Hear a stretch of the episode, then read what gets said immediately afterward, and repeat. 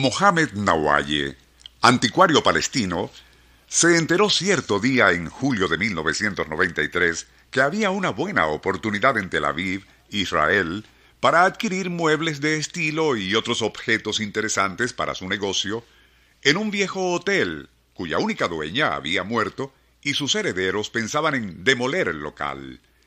Entendiéndose con los hijos de la difunta, Mohamed Nawaye hizo una oferta por todo lo que había en la pequeña edificación, y los herederos, deseosos de sacar algún provecho de aquel perolero inútil y en pésimo estado, aceptaron la suma ofrecida.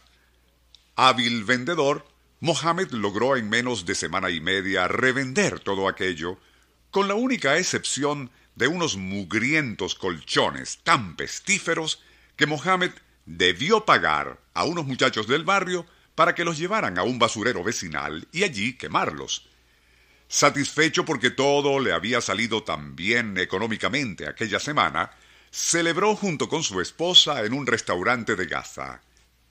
Pero, y de haber sabido el garrafal error cometido al deshacerse de los colchones, sin duda aquella cena le habría indigestado.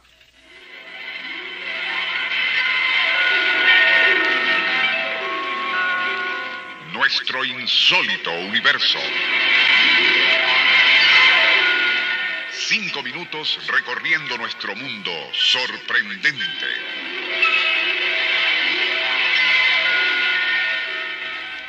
Al día siguiente, recibió la llamada de un funcionario del ayuntamiento en Gaza para comunicarle algo terrible. Obreros de aquella dependencia, al recoger la basura en el botadero vecinal, habían encontrado restos carbonizados de varias pacas de dólares dentro de los restos de dos de los colchones que no se llegaron a consumir del todo.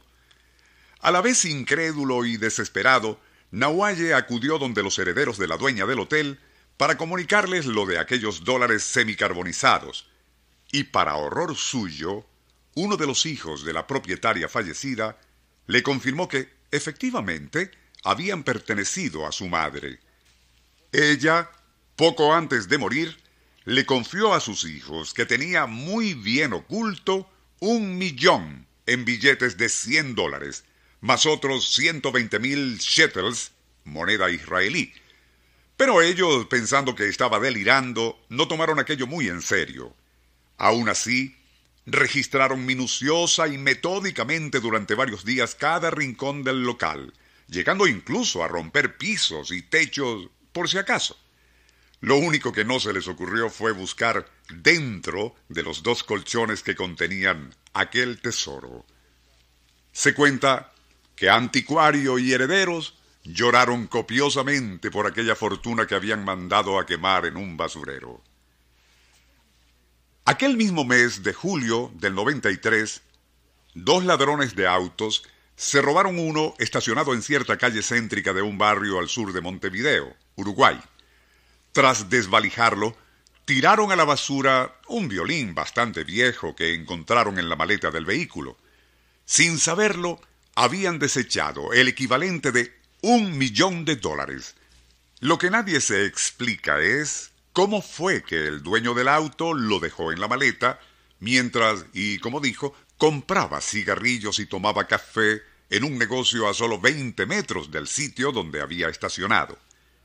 Tampoco se ha sabido si alguien encontró aquel violín de un millón de dólares que los ladrones tiraron a la basura.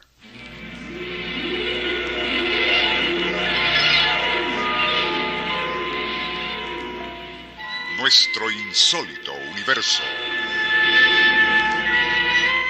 Email insólitouniverso.com